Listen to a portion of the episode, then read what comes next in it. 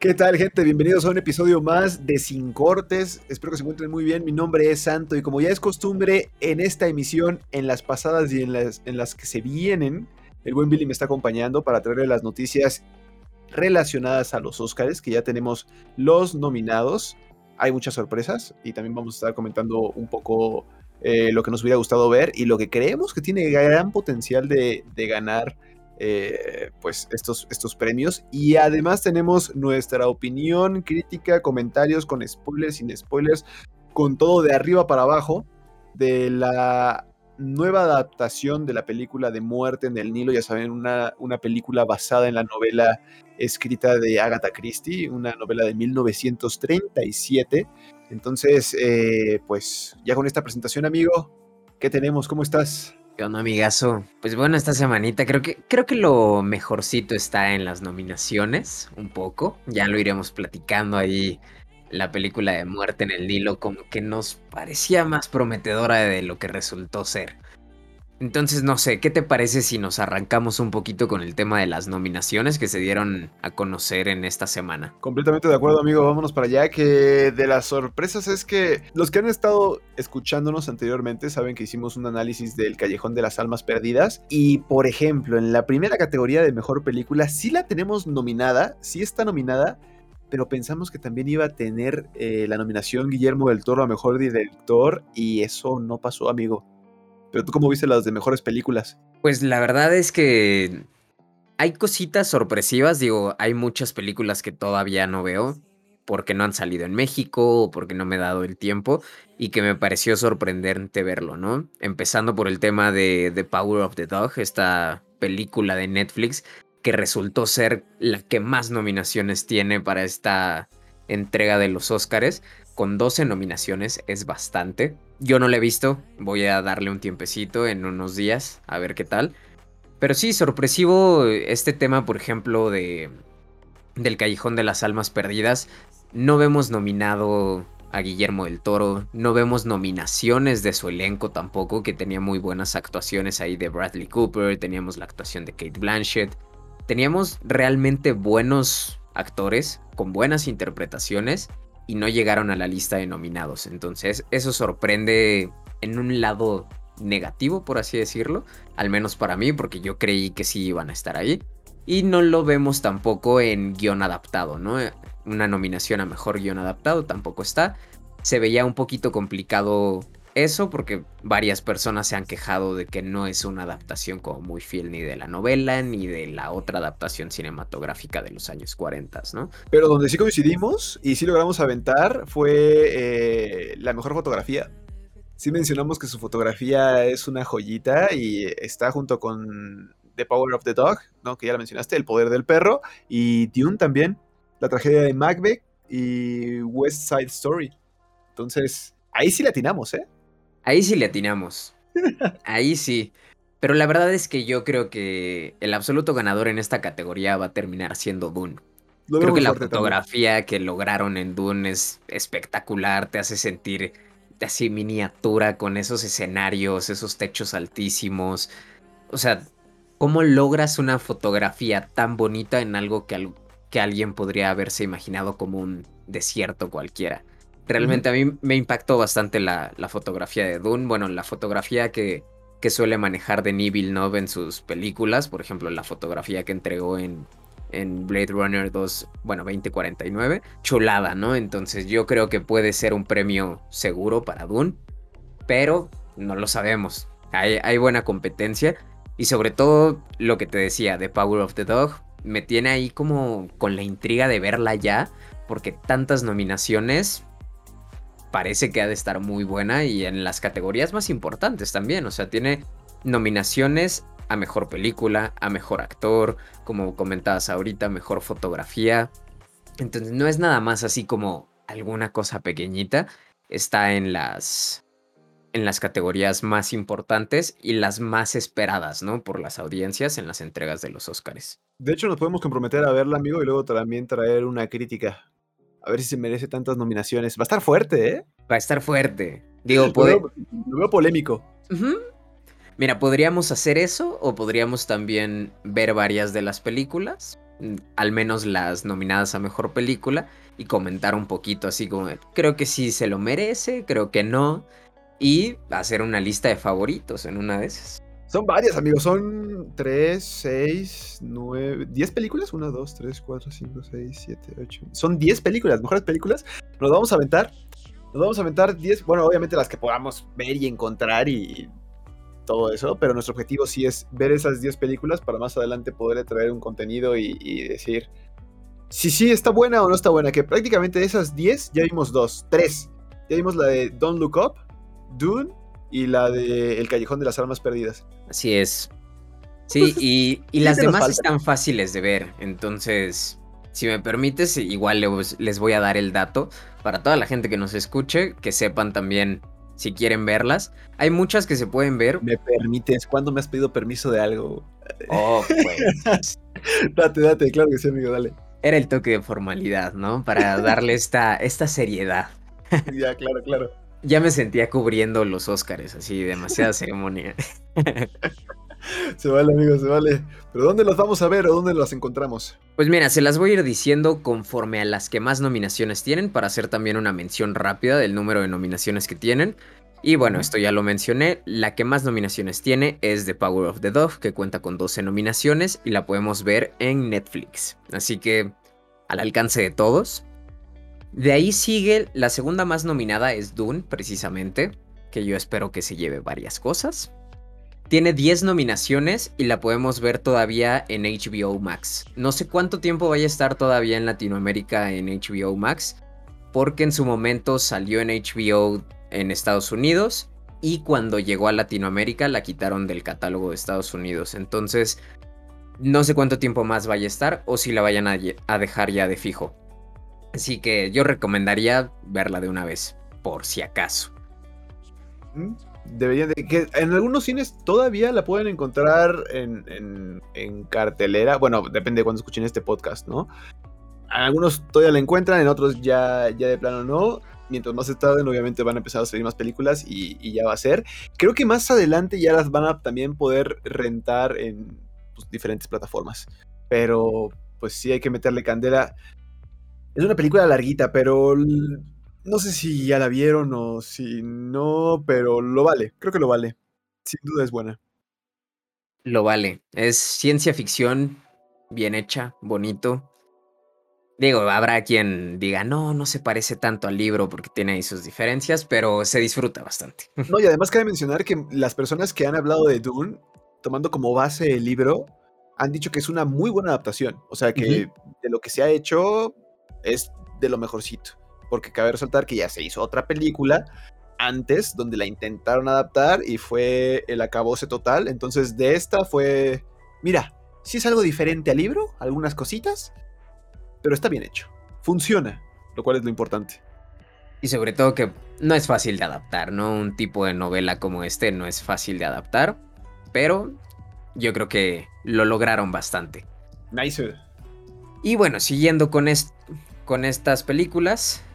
Eh, seguido a estas dos, tenemos a la tercera, las terceras más bien con más nominaciones porque están empatadas.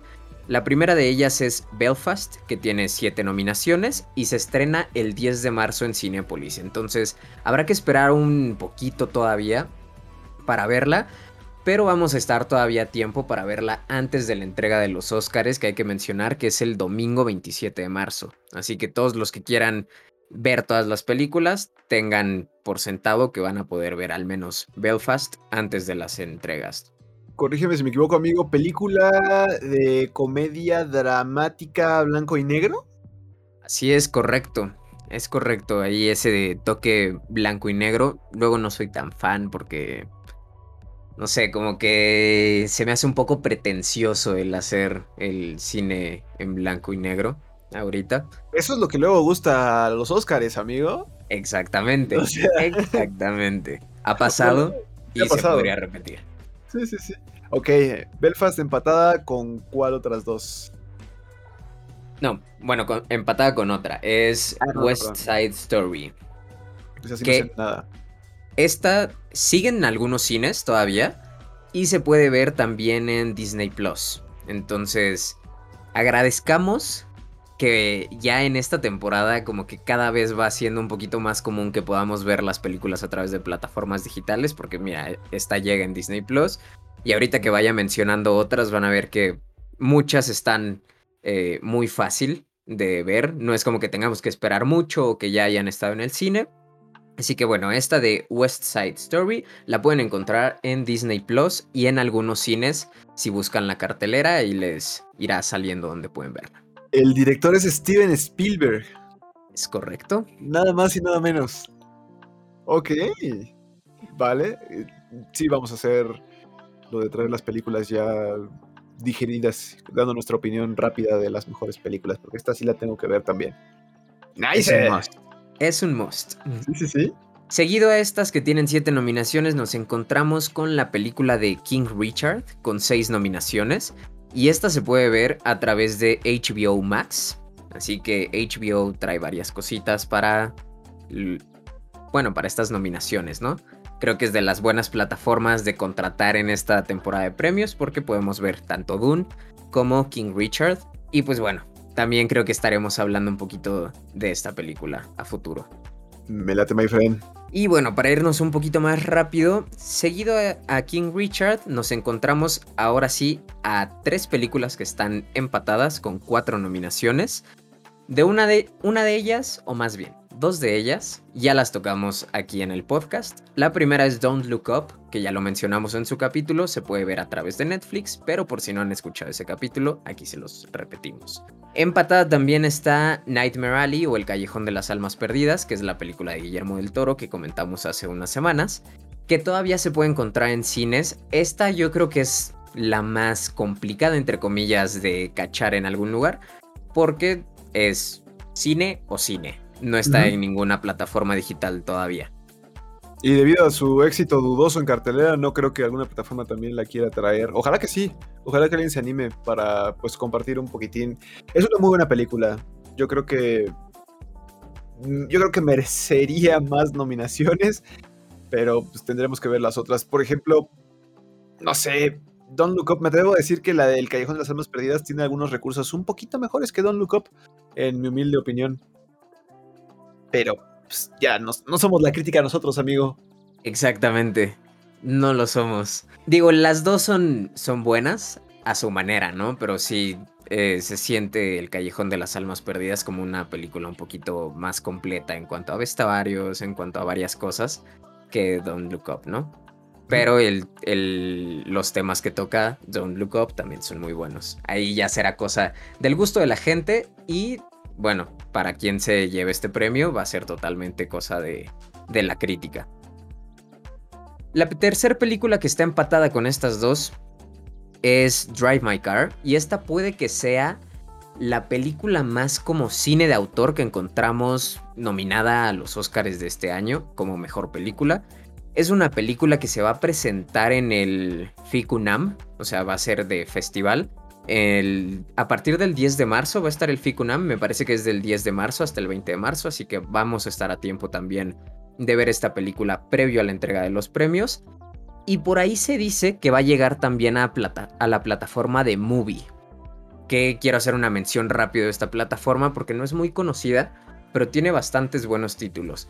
A las personas que les guste el cine de autor y estén familiarizados con obras de Wong Kar Wai, Lars von Trier, directores así que no solemos encontrar en plataformas tan comerciales. Varias de sus películas se encuentran aquí en, en Movie. Por ejemplo, de Wong Kar Wai está toda su filmografía. De Lars von Trier podemos encontrar algunas cosas. Así que, por si quieren echarle un ojito. Y esta película de Drive My Car, pues bueno, va a estar nominada y pinta para ser el... ¿Cómo decirlo? puede ser una sorpresa por ahí. Es una película japonesa, entonces se dicen cosas como que podría dar la sorpresa estilo Parasite hace unos años. No he visto la película, así, que no me atrevo a decir si sí o si no podría serlo, pero es interesante ver nombres extranjeros en nominaciones a mejor película en los Oscars. Dato también, la plataforma que recomiendas, Movie, no es como movie de película, o sea, no vayan a buscarla como, como movie, la palabra movie de película en inglés, o sea, se escribe movie literal con M-U-B de burro y latina. Ahí es donde la pueden encontrar. Entonces, bueno, ahí esa es la plataforma ahí donde supuestamente la van a poder encontrar. Todavía no es un tema seguro, pero por si le quieren echar un ojito a, esa propuesta de, plataforma también para estar viendo contenido de películas y, y este tipo de cosas que nos agradan. Así es, ahí nos aventamos mención no pagada. que si se quiere patrocinar y quieren aventarse una, un patrocinio, pues nosotros encantados, ¿verdad? O sea. Nos aventamos su repertorio, nos aventamos el catálogo de películas que tienen, hacemos un especial de Wong Kar Wai, no, hombre, varias cosas. No, espérate, amigo. no, está nada, amigo. Eso es un poquitín respecto a las nominaciones, que pues ya luego lo estaremos comentando más adelante. Eh, fuertes propuestas. Me dejó un poquitín hypeado la de El poder del perro, ¿no? The Power of Dog. Yo creo que esa creo que le voy a dar un poquitín de prioridad para, para verla lo más pronto posible. Y ya luego me voy a ir poco a poquito conforme lo que voy encontrando. Belfast, pues me espero que salga en el cine, como bien mencionaste, y ya ahí dos, tres voy viendo que, podemos, podemos ver. Pero buenas propuestas. Luego haremos ahí un especial enfocado directamente a, a las propuestas de ganadores a mejor película en, los Oscars 2022 y nuestros comentarios, a ver si latinamos, amigo. Estaría padre hacer una quinielita, ¿no? Hacemos una quiniela, podría ser. Acá vamos metiéndole así de dos pesitos por categoría. Sí, sí, puede ser, y vamos sacando ahí. Así, algo divertido nada más. Y bueno, nada más como mención rápido, las películas que cierran estos nominados de, de mejor película es Licorice Pizza, que va a salir en cines el 24 de febrero. Esta película tiene tres nominaciones al, al Oscar. Y la última, ahora sí, la que cierra totalmente esta lista de nominados a Mejor Película, es Coda, Señales del Corazón, que también tiene tres nominaciones y se puede encontrar ya disponible en Amazon Prime. Tenemos ahí un tema de, este, pues de ser incluyentes en el sentido de sordera y cosas así. Eh, toca un tema acerca de, de las personas con sordera, ¿no? No la he visto, dicen que está bonita, que está llegadora. También le vamos a dar su oportunidad en su momento. Aunque sí, primero me voy a ir también por lo que más hype me deja, como The Power of the Dog. Y este. También. no sé. Creo que, creo que, sí sería mejor empezar de, de menos a más, amigo. Para ser lo más objetivo posible. Porque si empezamos con lo que supuestamente es mejor, ya cuando veamos lo que pues no tiene más nominaciones, va a ser como de, nada, amiga, nada, nada, no, no, se compara. Entonces yo creo que de menos a más podría ser como un... Ah, podría ser una opción también. Y obviamente por, por fechas también, o sea, Kodar ya los podemos ver, ¿no? Y, la de Belfast no la podemos ver todavía, entonces... Pues, todavía le quedan unas semanitas, prácticamente un mes, o sea, bueno, al, día que estamos grabando, prácticamente es un mes que le falta todavía para que la veamos. Pero buenas propuestas, ahí si le quieren echar un vistazo a alguna de esas películas que les llame la atención, pues nos lo comentan también, qué les gustó, qué no les gustó, o cuál de plano no se pueden perder. Sin más por el momento, amigo, todavía no nos despedimos, nos vamos a la película. Nos vamos a la o si ya vamos a la película o tienes algo más que aportar respecto a los Oscars. No, no, no, no, no. Yo, yo creo que de momento podemos dejar hasta aquí el tema de los Oscars, mencionando como los nominados a, a mejor película. Ya hicimos algunas menciones en otras categorías que nos gustaría ver, que no vimos y que nos sorprendió un poco, o vimos y nos sorprendió que estuviera ahí. Entonces creo que podemos dejarlo ahí y a futuro hacer un programa un poquito más enfocado en específico a los Oscars y las películas que están relacionadas a esta entrega de premios y ahorita irnos con muerte en el Nilo. Ay, Dios santo. A ver, vamos, vamos por partes, ¿ok? Eh, es, es, una película del cual leí su libro en el que está basada, ¿ok? Entonces, en un tema objetivo no puedo comparar el libro con la película. Y no es como tema Harry Potter de, ay, no metieron este detalle. O sea, realmente creo que lo hicieron mal eh, no creo que la hayan adaptado de una forma correcta. Hay personajes que faltan en el libro y, no solamente eso. Como son personajes importantes en el libro, lo que hicieron fue mezclar personajes dentro de la película. Es decir, voy a, voy a decir un ejemplo nada más ahorita para intentar evitar los spoilers. Si en el libro había un chef, el padrino de alguien y el sobrino de alguien, en la película lo hicieron esos tres personajes la misma persona, ¿ok? Es el chef padrino sobrino. Y, me pareció muy molesto porque le quitas recursos a la narrativa de la misma historia. Por lo que obviamente siento que generan una historia un poco diferente a la película. Y no es ser puritano, no es ser como aferrado a una idea. Yo siento que se pueden hacer muy buenas adaptaciones. Por ejemplo, Dune. Eh, donde a pesar de que cambiaron ciertas cosas, la historia funciona por sí sola, funciona en sí. Aquí cambian demasiados detalles y eso siento que le genera tropiezos a la historia.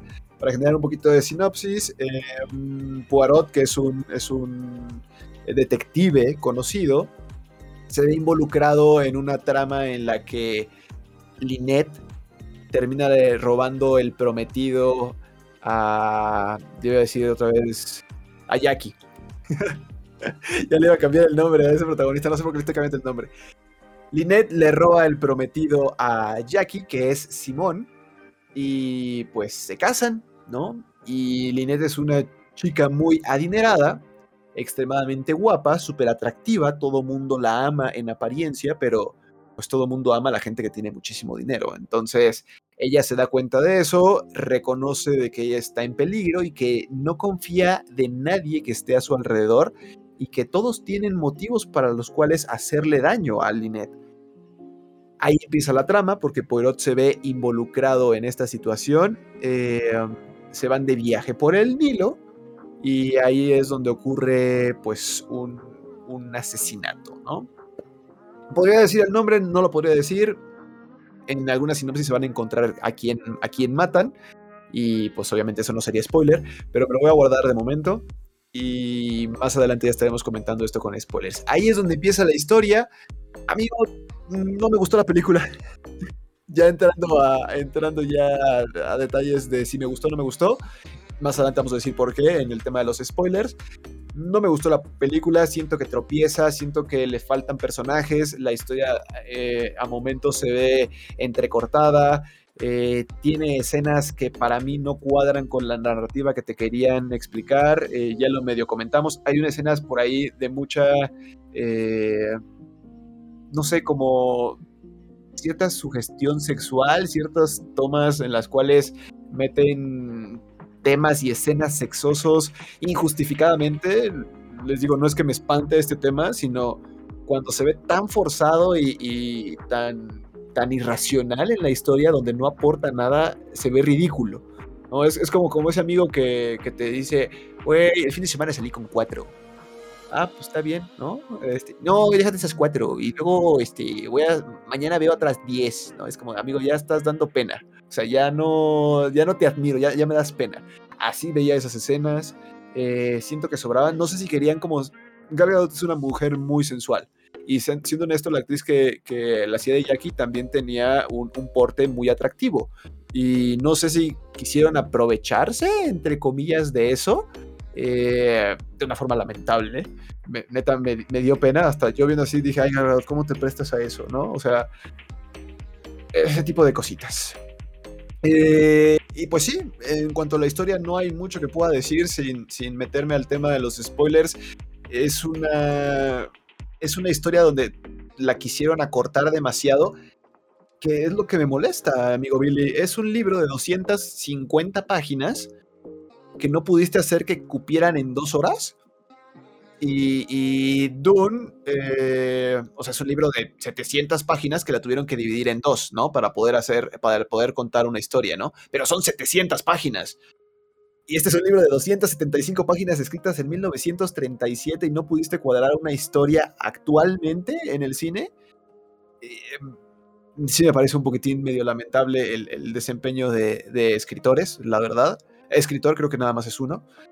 Em, y ahí lo dejaría de momento, amigo, porque en mi opinión es una mala película. No la ha ido mal en taquilla, que es lo peor de todo y es lo que más me sorprende.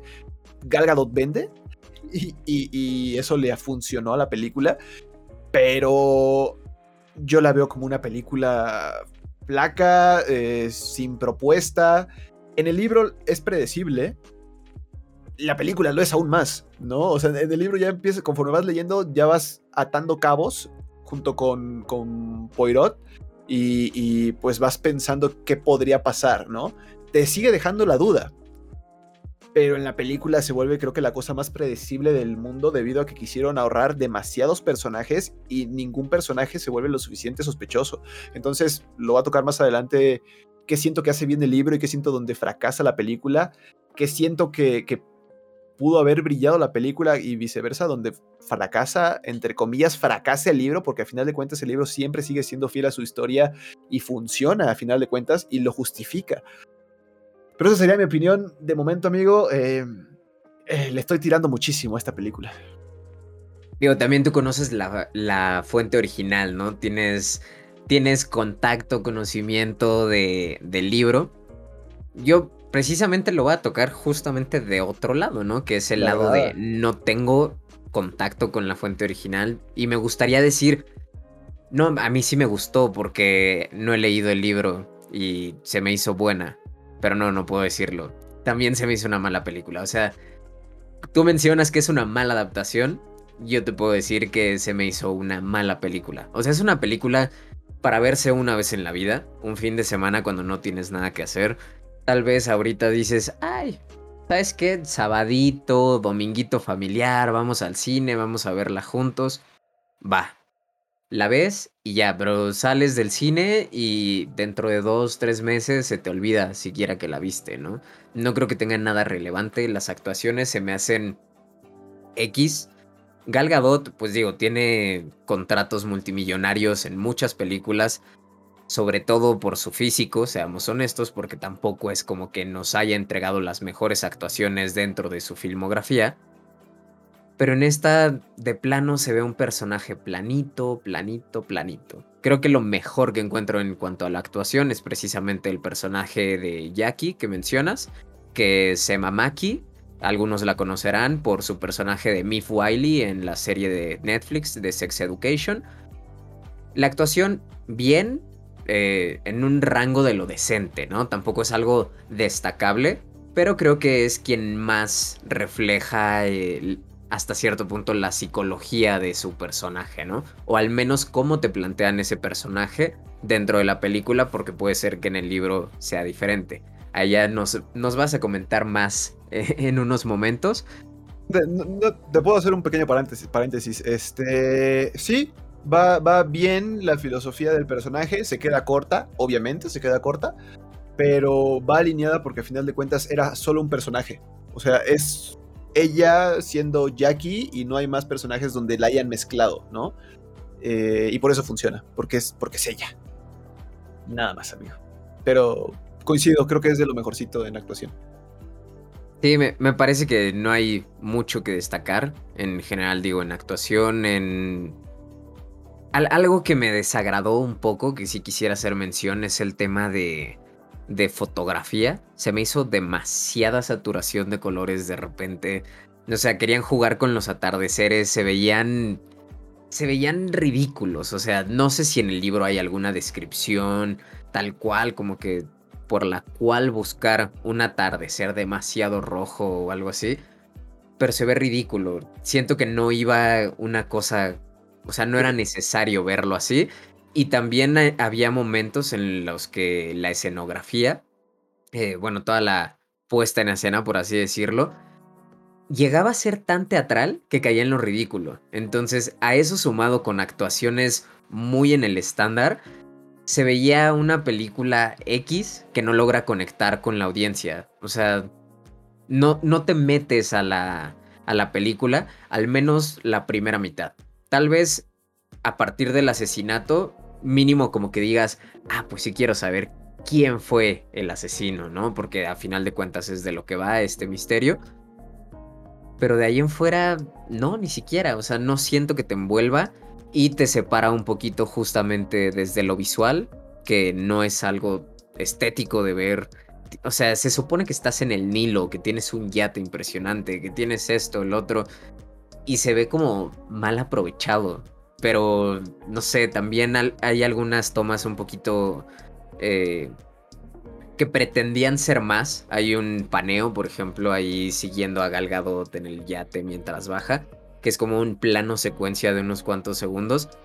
Se me hizo como buena la idea, pero la ejecución creo que no fue la mejor, sobre todo lo que viene después, ¿no? Como que la ejecución de, de este plano secuencia iba bien y de repente rompes a una, a una toma de lo más X, ¿no? Entonces se me hizo una película plana y con actuaciones nada relevantes. Respecto a lo que mencionas de escenografías e intentar hacer como tomas épicas y ambientaciones grandes, pues sí, o sea, lo quieren intentar. En el libro obviamente te describen pues el Nilo y las pirámides en toda su magnitud, un anocheceres de, luna platina reflejándose en el río, o sea, demasiado, demasiado... Te lo describe tan bien Agatha Christie que yo creo que, lo quisieron recrear en la película, pero como bien dices, no sé si notaste, había una, hay una escena en particular que, me, que hasta me saltó. La escena en la que Poirot se encuentra con su amigo en la pirámide, que se empiezan a acercar. Poirot y su amigo están cargados al lado izquierdo de la toma. Su amigo recogiendo su, su cometa.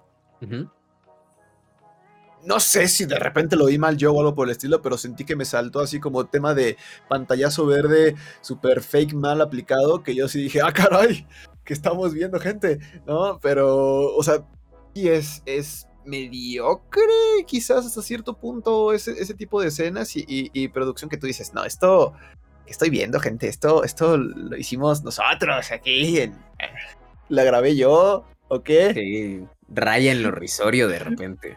Ah, pero la verdad es que sí tiene, tiene muchos detalles. Pero si quiere, aquí, gente, si la quieren ver, aquí ya vienen los spoilers de aquí en adelante. Ya creo que vamos a hablar temas un poquitín más profundos de la película. Y, pues si la quieren ver, cuidado, ¿no? Eh, em, que les digo, estoy casi seguro que, que viendo la película la van a predecir. Porque es sumamente evidente. El, libro lo disfraza muy bien. ¿Qué, hace bien el libro? Voy, voy por partes. El libro va una narrativa lenta. El asesinato se lleva a cabo a la mitad del libro.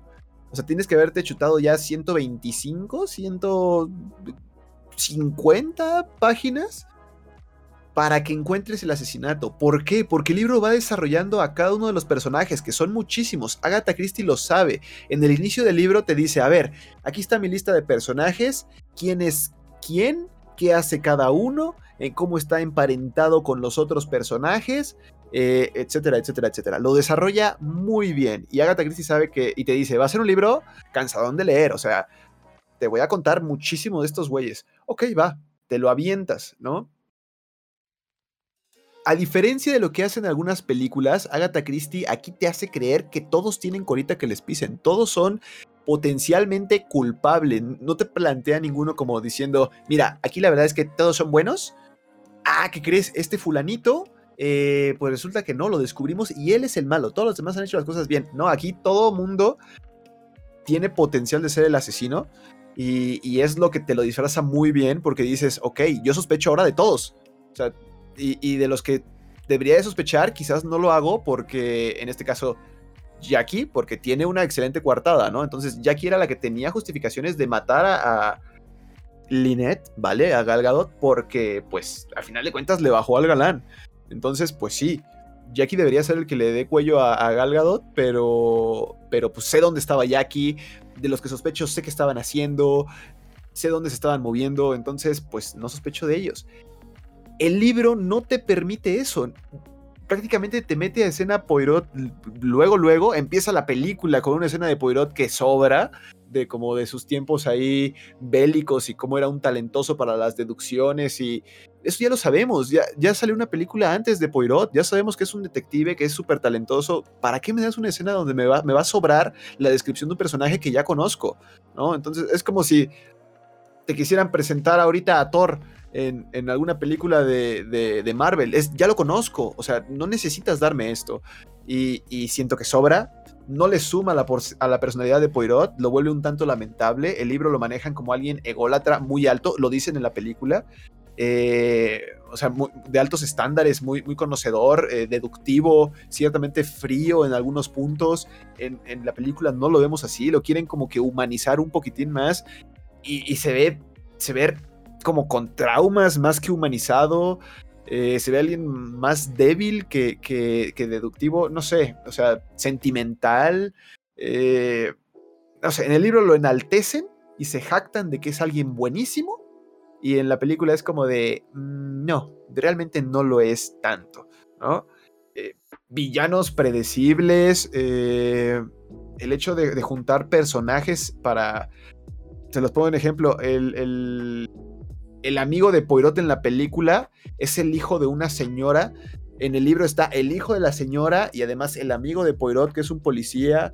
En, el libro tenemos también un, un asesino entre ellos, aparte del asesino que mató a, a Lynette. O sea, hay más personas, digamos que hay más personas involucradas que solamente el, asesino original, por así decirlo.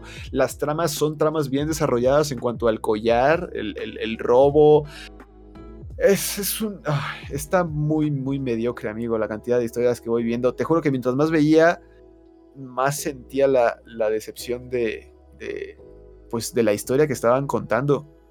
Flaquea muchísimo y, en serio estoy yo muy sorprendido de que no pudieron adaptar de una forma exitosa un libro de 250 páginas en dos películas. Entonces, me dolió, realmente me dolió porque, y te, te debo decir, el final del libro no me gustó.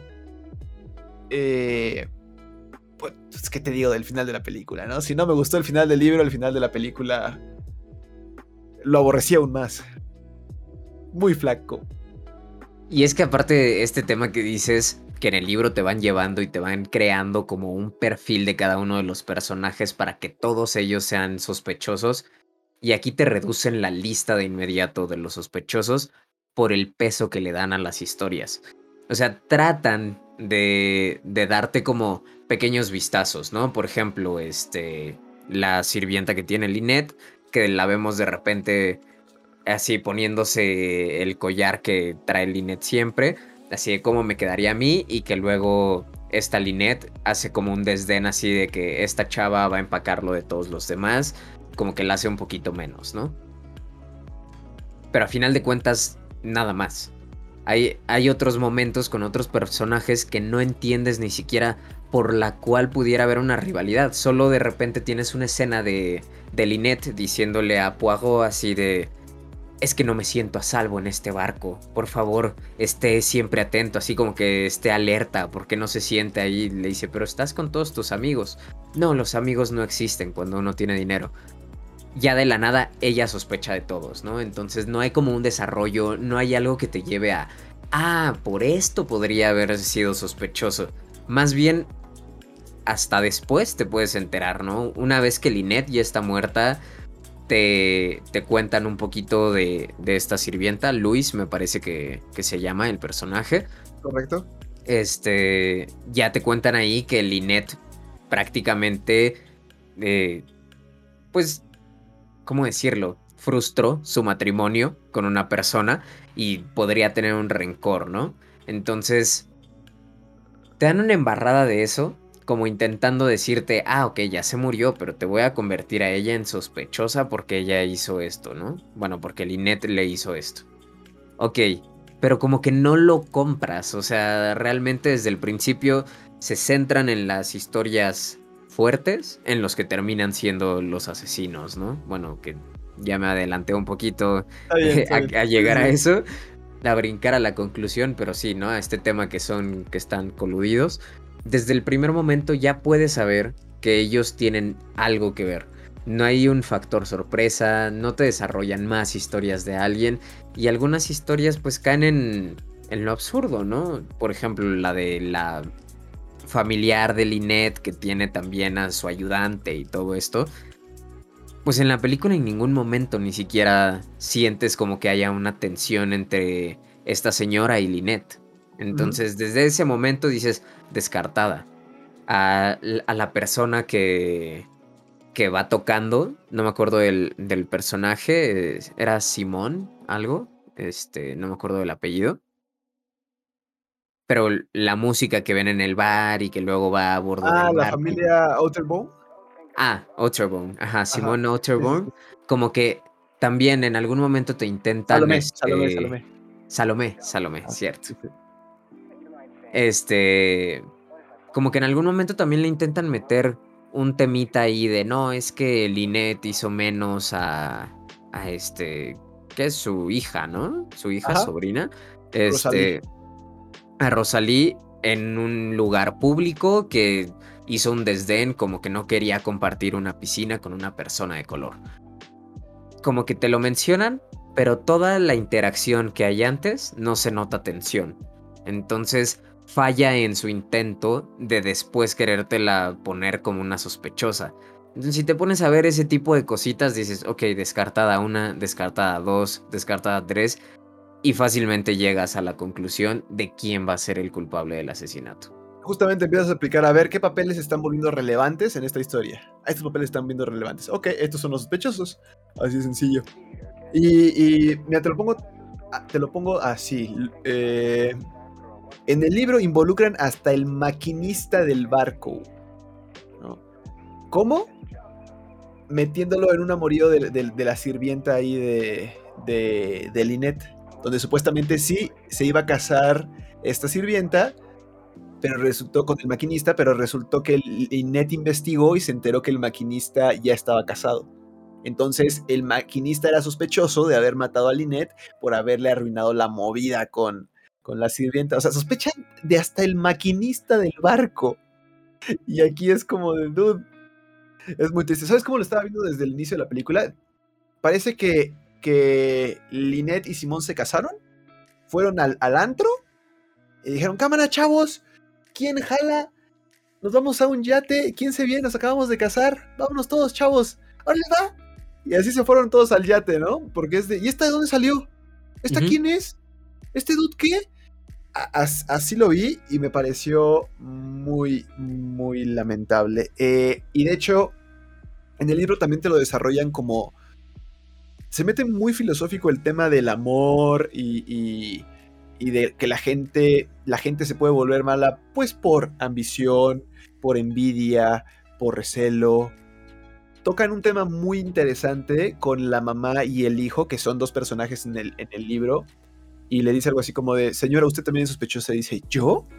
Si yo solo soy una madre. dice, con mayor razón, madame. ¿Qué madre no estaría dispuesta a matar por su hijo?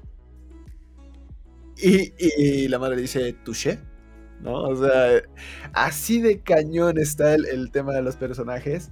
Eh, yo muy iluso en el libro dije, Billy, se están tardando demasiado en, desarrollarme el conflicto, por favor ya que lo desarrollen, pero cuando lo desarrollaron me pareció una un deleite dije, Agatha Christie, Dios bendito, eres increíble la forma en la que, en la que justificó todo. Eh, el final del libro, amigo, veo a un Poirot destrozado, eh, bueno, no destrozado, sino dolido por la muerte de su amigo que él indirectamente generó, que también me causa demasiado conflicto eso, es de, dude, tú también eres culpable de que tu compa esté muerto, o sea, no sé por qué estás haciendo como tanto pancho cuando tú eres el, involucrado también, indirectamente, pero sí estás ahí involucrado. Entonces, eh, algo que, bien comentaste, una escena lamentable en la que se suicidan la asesina y el asesino, Simón y, y, Jackie. Eh, el libro lo hace de una forma mucho más magnánime, mucho más digna, mucho más empoderada Jackie, mucho más decidida, de neta mujer enamorada que, que si no pueden estar juntos en la vida, lo van a estar en la muerte, ¿no? Aquí se ve como un recurso súper desesperado, así de ya nos atraparon, no pasa nada, amor, nos morimos juntos y, cae en lo ridículo. Y, y como que a nadie le duele, porque al final de cuentas nunca entendiste bien las perspectivas de ninguno de los dos. En el libro sabes que, que, eh, que Jackie se desvive por Simón y que, y que todo lo que Simón le hubiera pedido, Jackie por tanto que lo amaba, lo hubiera hecho. Y Simón lo que se desvivía era por, por dinero. Y, quería tener ese poder adquisitivo. Es por eso que Jackie y Simón logran generar un plan para, para poder adueñarse del dinero de, de Lynette.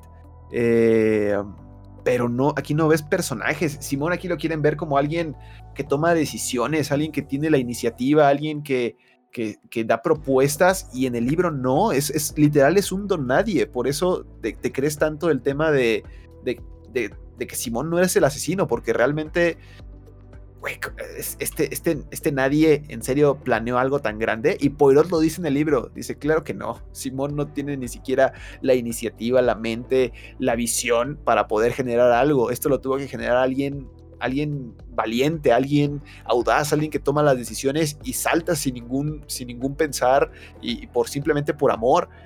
Y es donde dice, así que Jackie es la asesina. Esto se tenía planeado desde hace muchísimo tiempo. Y Aquí no lo logran, amigo. No lo logran. Y están muy lejos de hacerlo. Eh, da, pena esa justificación al final. Y, la muerte, el, suicidio doble. Es muy triste.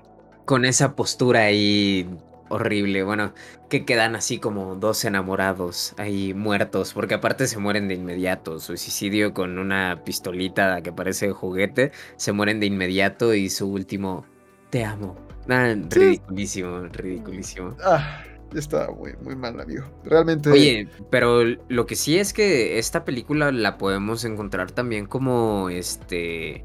El origen del perreo, amigo. Ay, eh, amigo. E, ese. Esas cosas que vemos también de.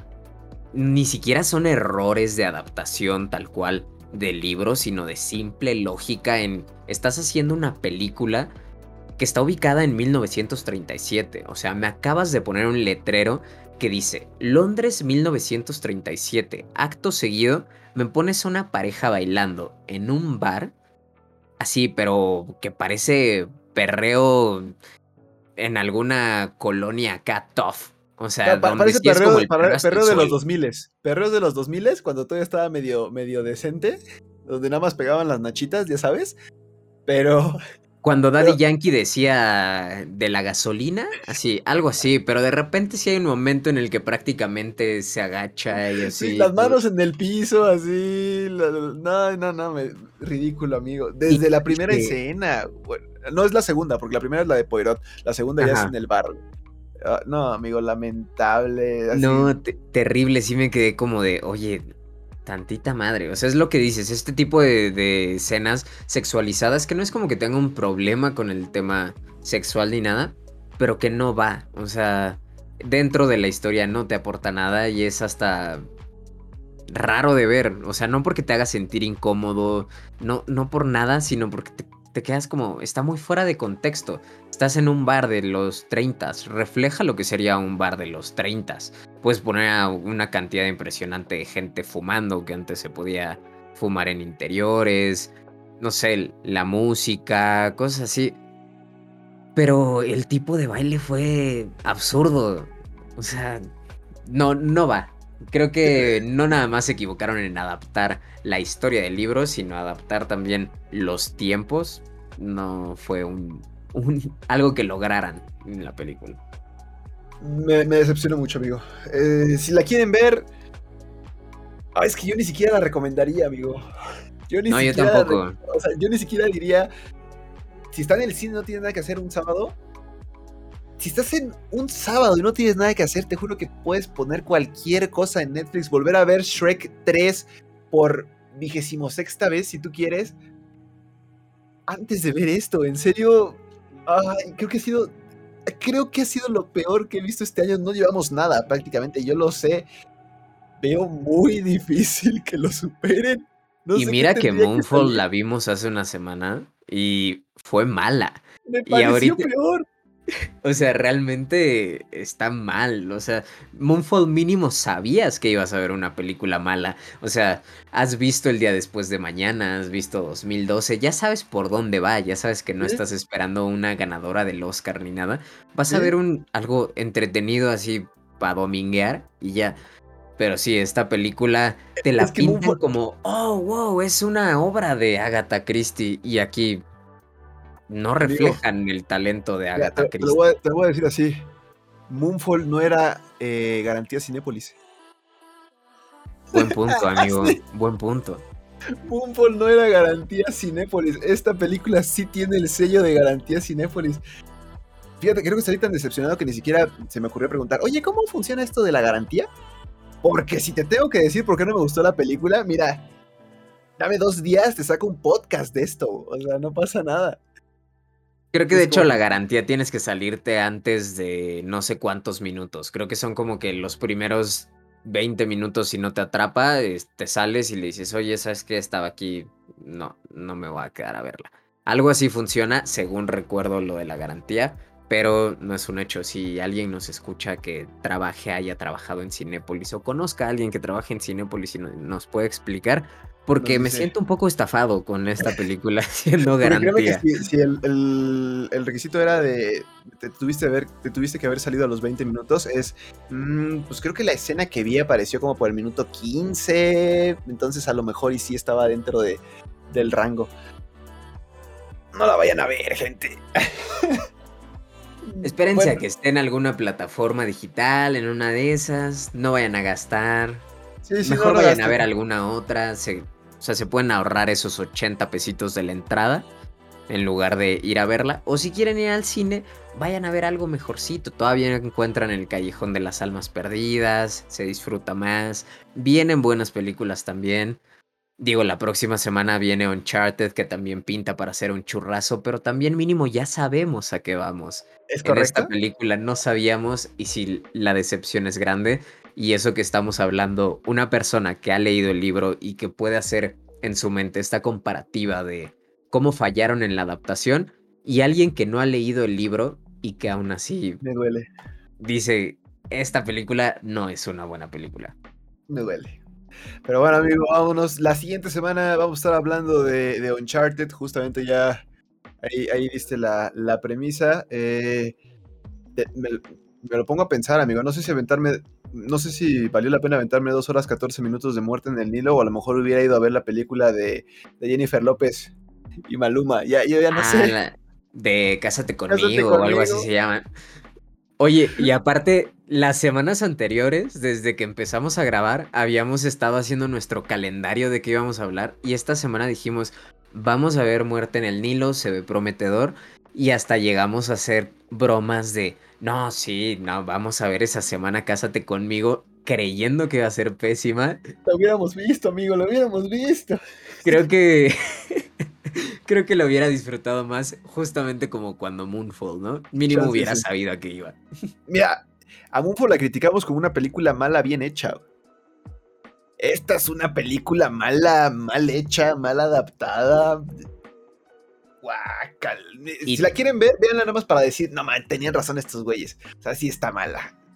Y como datito curioso, tenía 90 millones de presupuesto. O sea, tampoco es como que haya sido una película, ay, qué barata, qué barata.